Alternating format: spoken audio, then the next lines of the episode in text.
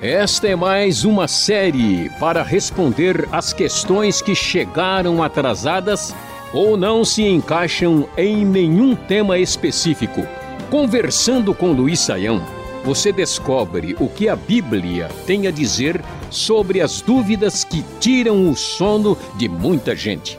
Sente-se e acompanhe.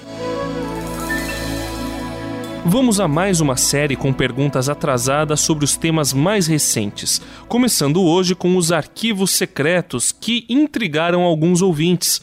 O Sérgio de Campinas, São Paulo, pergunta: O universo é tão grande que até mesmo os cientistas mais céticos acreditam que a existência de vida em outros planetas seria razoavelmente provável. A Bíblia, por sua vez, nada diz a respeito deste assunto. Podemos supor então, professor Saião, que a vida fora da Terra seja mesmo possível? Bom, André, é, essa questão sobre o universo e a vida na Terra é de fato uma questão bastante complexa. E é complexa porque, de fato, o nosso uh, universo é enorme. Nós né, não temos nem ideia muito clara, assim, absolutamente definida de qual que é a, a extensão né, do universo uh, em que vivemos. Alguns uh, estudiosos aí da astrofísica sugerem que nós temos um universo de mais de 15 bilhões de anos-luz, né? E a gente não tem certeza, existem coisas como buracos negros e certas, assim, aparentemente lugares de areia movediça no universo, assim, né, usando uma figura de linguagem que ainda nos revela uh, quão misterioso é uh, o universo que Deus criou. Portanto, quando a gente fala de vida no universo tal, uh, isso tudo é bastante assim uh, especulativo, né? Nós temos um universo gigantesco, não temos como comprovar, aferir e, e, e, ver o que de fato acontece em toda a extensão do nosso universo. Agora, o que, que a gente conhece propriamente aqui são os nossos planetas, né? E, e satélites e corpos celestes do nosso sistema solar e das imediações aqui. O que tem aqui por perto, ninguém nunca encontrou nada que eh, seja de fato aí sinal de vida nas imediações. E é importante ressaltar também que a existência de vida, especialmente vida assim no seu sentido mais complexo, ah, como nós temos na Terra, isso é, é, é tão difícil quanto a, a, extensão do próprio universo. Então, assim, o que eu tenho a impressão é que muita gente é, fala de certas coisas naquelas de que ó, não dá para provar mesmo, né? Então, tudo que a gente falar vai atrair a curiosidade de todo mundo, mas na verdade a, a gente. É, não tem condições de dizer coisa alguma. Agora vem a grande questão, né? A Bíblia não é a palavra de Deus, a Bíblia não traz a revelação, a verdade. Por que, que ela não fala sobre essas coisas. Né? Esse tipo de conflito ou crise é meio parecido com a época das grandes navegações, né? quando ah, principalmente os portugueses e espanhóis começaram a descobrir outras terras. E quando eles descobrem, a pergunta é: peraí, onde é que estão essas terras na Bíblia? Né? Esses índios, esses outros povos aqui, onde é que eles aparecem? Em que texto? Em que versículo? E como é que a gente lida com essa questão? Bom, a Bíblia não foi escrita para dar aula de astrofísica, né, nem para falar uh, de detalhes a respeito de Andrômeda e dos quasars e pulsars que existem no universo. A Bíblia fala quem nós somos, de onde nós viemos, uh, quem é o nosso Deus e qual é o nosso propósito nesse mundo e o que, que Deus fez para consertar a situação embaraçosa na qual nós nos colocamos. Portanto, a Bíblia não menciona essas coisas porque não é seu propósito, seu objetivo. Então, nesse sentido, a gente pode dizer que, com respeito a esse assunto, a gente não pode dizer que a Bíblia diz qualquer coisa ou contra ou a favor, é apenas uma questão de opinião pessoal. O Sérgio ainda tem algumas questões a respeito disso daí. Ele quer saber se, no caso de existir vida inteligente fora do nosso planeta, como ficaria a questão da redenção de Cristo em relação a isso, professor? Cristo morreu por todo o universo ou morreu só pelo planeta Terra? Olha, André, a questão aqui vai pegar fogo. Hoje o nosso pessoal está animado, né? A questão é bastante interessante. Vamos lá. Uh, veja bem, uh, a Bíblia vai tratar dessa questão da redenção é, com dois focos principais. Em primeiro lugar, o que, que a Bíblia vai nos dizer?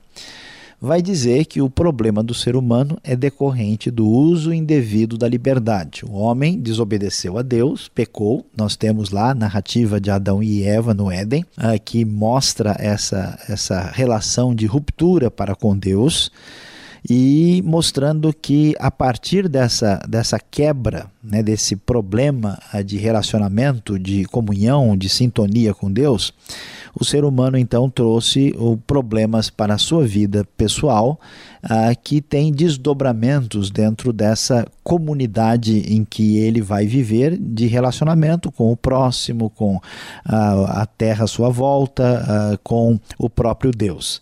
Então, nesse, nesse sentido, a, a redenção, quando a Bíblia apresenta a morte de Cristo, ela apresenta a morte de Cristo uh, em favor do ser humano pecador porque ele tinha pecado contra Deus.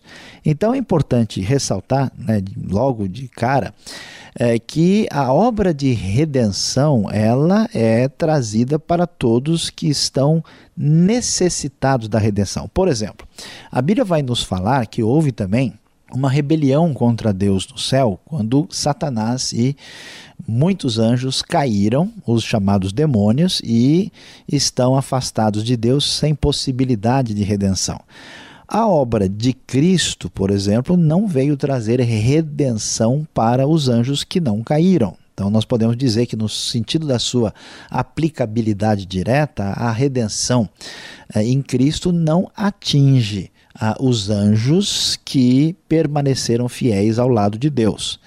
Apesar disso, desse foco assim centrado na pessoa do ser humano, a Bíblia vai nos dizer uma coisa interessante falando da redenção lá em Romanos capítulo 8, que a criação aguarda, né, geme a, a, com muita expectativa, ansiosa pela a redenção e quando forem manifestados aqueles que são filhos de Deus. Ah, isso mostra para nós que, que existe uma redenção que vai além do pecado do ser humano, que a gente chama de uma redenção cósmica, né? que o problema do, do mal e do pecado que está no homem, ele está no universo. Consequentemente, então há uma ação da redenção de Cristo que reúne em si todas as coisas, convergindo essas coisas na direção de Deus, uh, uma redenção que atinge todo o universo. Aí, André, falar que será que existe alguém lá fora, né, é, é totalmente hipotético. Eu pessoalmente não acredito que exista vida inteligente fora do nosso planeta, mas é uma questão de opinião minha. Acho muito pouco provável. Mas supondo que isso fosse possível, eu diria o seguinte: se essa vida inteligente lá fora estiver numa situação semelhante à dos anjos, isso significa que eles não vão precisar de nenhuma redenção direta. Caso exista algum tipo de vida inteligente fora do nosso planeta, em que de alguma maneira ah, vamos dizer, ah, o efeito do mal no universo, do pecado, tem atingido direta ou indiretamente a esses seres lá, na ocasião da redenção de todas as coisas, porque Cristo Jesus também é divino, é a segunda pessoa da Trindade, a redenção plena cósmica de Cristo certamente atingirá a todos esses possíveis seres que uh, estão completamente fora do nosso conhecimento. O Gustavo do Rio Grande do Sul tem uma boa história. Apesar de nunca acreditar em fantasmas, em 1998 um colega do quartel onde ele servia cometeu suicídio no hospital militar, na ala psiquiátrica. Após alguns dias, o Gustavo estava de plantão no alojamento quando presenciou a caldeira a gás acender-se sozinha. Outros companheiros também relataram que ouviam ruídos estranhos na sala de aula que ficava próximo ao alojamento. Com isso, o Gustavo pergunta se é possível haver alguma manifestação espiritual ou demoníaca nesse sentido que tenha causado é, esses efeitos que ele presenciou. Bom, André, uh, o que, que a gente pode dizer sobre essa experiência tão difícil que o Gustavo enfrentou? Em primeiro lugar, nós precisamos assim ser muito cautelosos né, com respeito a qualquer coisa desse tipo. Por quê? Porque na hora que você está com as emoções assim alteradas, ou nós estamos muito cheios ou de alegria ou de tristeza, nós corremos risco assim de fazer uma interpretação da situação uh, baseada na força, no impacto das nossas emoções assim mais uh, definidas. Portanto, é, precisamos tomar bastante cuidado. A gente sabe que muitas pessoas perdem a vida dessa maneira simplesmente por causa de uma dificuldade mental muito acentuada, pessoas é, que têm, são sujeitas a uma depressão acentuada, né? Nós sabemos que isso pode acontecer por um apagão, né, da, das faculdades do controle do ser humano, a pessoa pode fazer alguma coisa dessa maneira, geralmente é isso, mas não é impossível, André, que uma coisa dessa aconteça por uma a influência espiritual maligna. É sim, é verdade. Mas antes de tomar uma decisão de estabelecer uma espécie de veredito sobre isso, nós devemos assim prestar bem atenção aos fatos para que a gente não acabe, vamos dizer, enxergando né, fantasmas e espíritos onde eles não estão. É, se isso que acontece tem alguma explicação, se isso é um fenômeno físico, químico, né, precisa ser percebido. Então, mesmo que isso seja possível, e nós devemos considerar que é, não podemos ser precipitados na hora de estabelecer um julgamento sobre o assunto. Este foi o programa Conversando com Luiz Saião. Produção e apresentação André Castilho e Luiz Saião. Locução Beltrão. Realização Transmundial. Envie você também suas perguntas para conversando@transmundial.com.br ou escreva para a Caixa Postal 18.113, CEP 04626-970 São Paulo, capital. E até o próximo programa.